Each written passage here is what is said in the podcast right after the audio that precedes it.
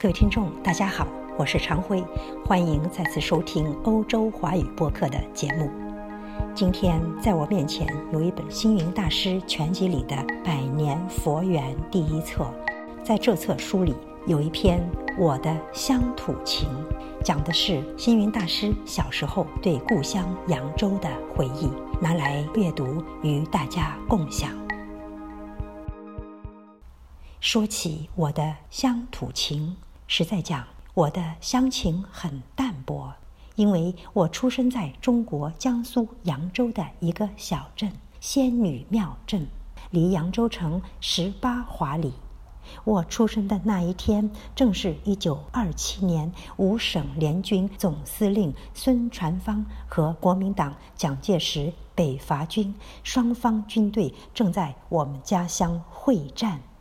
我母亲说：“外面在杀人，你出生了。”记得我还跟母亲说：“我会不会是被杀的人，死后来投胎转世的？”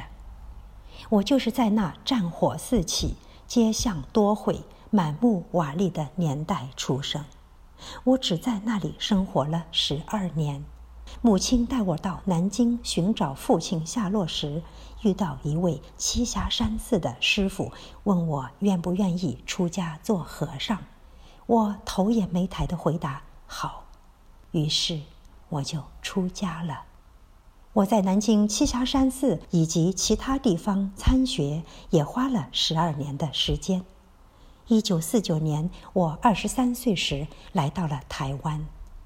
来到台湾，我这才感觉到我的出生地扬州扬子江畔的水土，长养了我扬州人的语音和个性。而台湾的海水米量也滋养了我，让我立足台湾，心怀大陆，走向世界。我五十年前都是在亚洲各国活动，如香港、马来西亚、新加坡、泰国、菲律宾、印度、日本等。五十岁以后才到美国去筹建建安，筹备建寺安僧。七十岁到了欧洲。澳洲、南美洲、非洲，就这样，我的乡情越来越淡薄。常有人问我：“你要到哪里去了？”我都回答说：“我要回大陆，我要回台湾，我要回香港，我要回美国，我要回欧洲，我要回澳洲，甚至于地球上的每一块土地，都是我要回去的故乡。”元朝人耶律楚材曾经说过：“从征万里走风沙，南北东西总是家。”所以出家人是处处无家，处处家。这也就养成了我一生的个性：在一家保一家，在一国保一国。确实是如此。我每走到一个国家。都希望对那个国家有所贡献。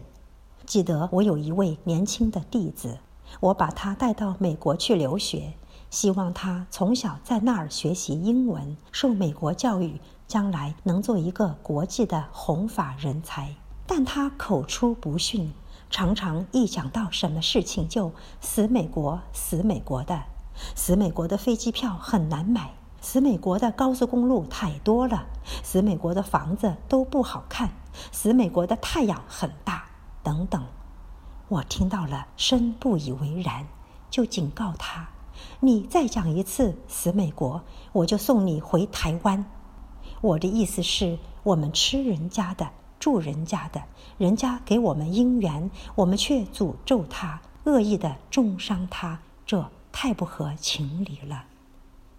另外，我也常常不敢说自己是扬州人，因为大陆具有影响力的江泽民主席是扬州人，说了恐怕人家说我攀龙附凤。刚刚退位的胡锦涛先生，泰州人，只离我的家乡三十公里的地方，我也不敢跟他攀亲拉故。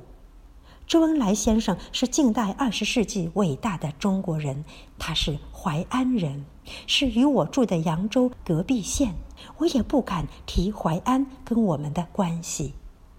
郝柏村先生是扬州盐城人，他在十万青年、十万军的号召之下从军。在他当了参谋总长的时候，我也不敢说他是我们扬州人。此外，汉朝淮阴侯韩信，他曾受胯下之辱，受朴母一饭之恩，然后成为诸台败将之人。淮安还立汉韩侯祠纪念他，所以韩信的事迹常常让我津津乐道。明初文学家朱自清，他的文章《背影》《荷塘月色》广为人知。他也是扬州人。其实扬州人不扬州人并不重要，只觉得他们是伟大的人物。此外，还有其他尚有唐宋八大家的欧阳修、苏东坡，唐朝的鉴真大师白居易，宋代大家范仲淹，词人秦观。清朝意大利人马可·波罗、扬州八怪郑板桥等，都与扬州有因缘，都是扬州的天生奇才，都是我中国的乡亲。说到我的乡土情，大概是我受外婆影响，加上佛教信仰的因缘，从小就不拘泥于一人一事一地。当我一九八九年在时隔四十年后首度回到扬州，那时我已经六十三岁。有人问我：“你的感觉如何？”我说：“看到了老太太，我仿佛就看到了外婆的影子；看到了女士、先生，仿佛就看到了父亲、母亲的影子；看到了年轻人，仿佛就看到了我。”当年同学的影子，这就是踏上扬州回家的感觉。其实现在的我老了，过去曾行脚遍及世界，但对我来说，婆娑世界就是我的乡土。甚至我也常常想到佛陀的净土，佛陀的世界，阿弥陀佛的净土，阿弥陀佛的世界。佛国世界才是我们的故乡。